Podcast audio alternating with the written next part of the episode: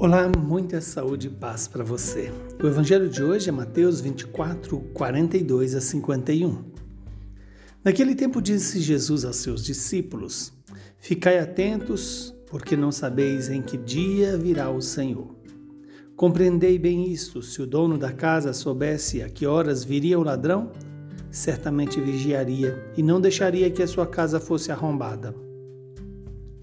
Por isso também vós, Ficai preparados, porque na hora em que menos pensais, o filho do homem virá.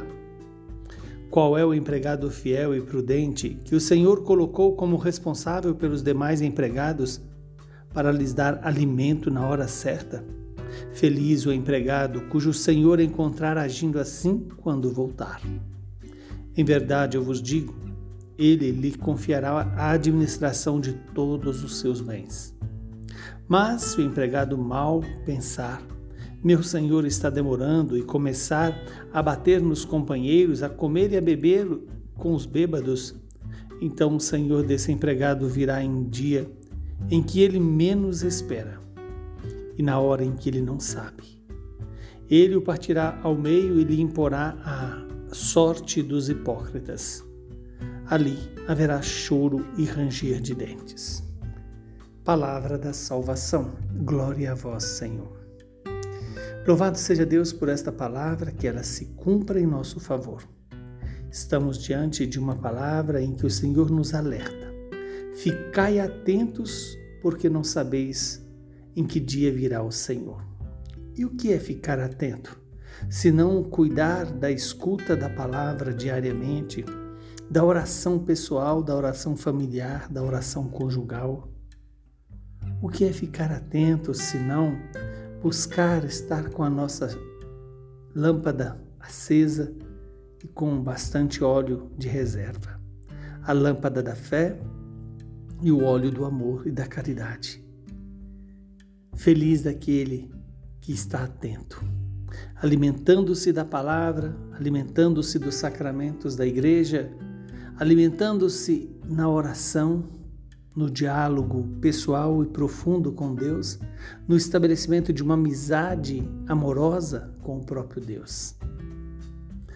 Olha como o Senhor nos alerta. Se o dono da casa soubesse a que hora viria o ladrão, certamente vigiaria e não deixaria que a sua casa fosse arrombada. De que casa está falando, senão do meu e do seu coração, da minha vida interior? Não deixar o inimigo nos roubar o tesouro da palavra, o tesouro do reino de Deus, o tesouro que é o Espírito Santo.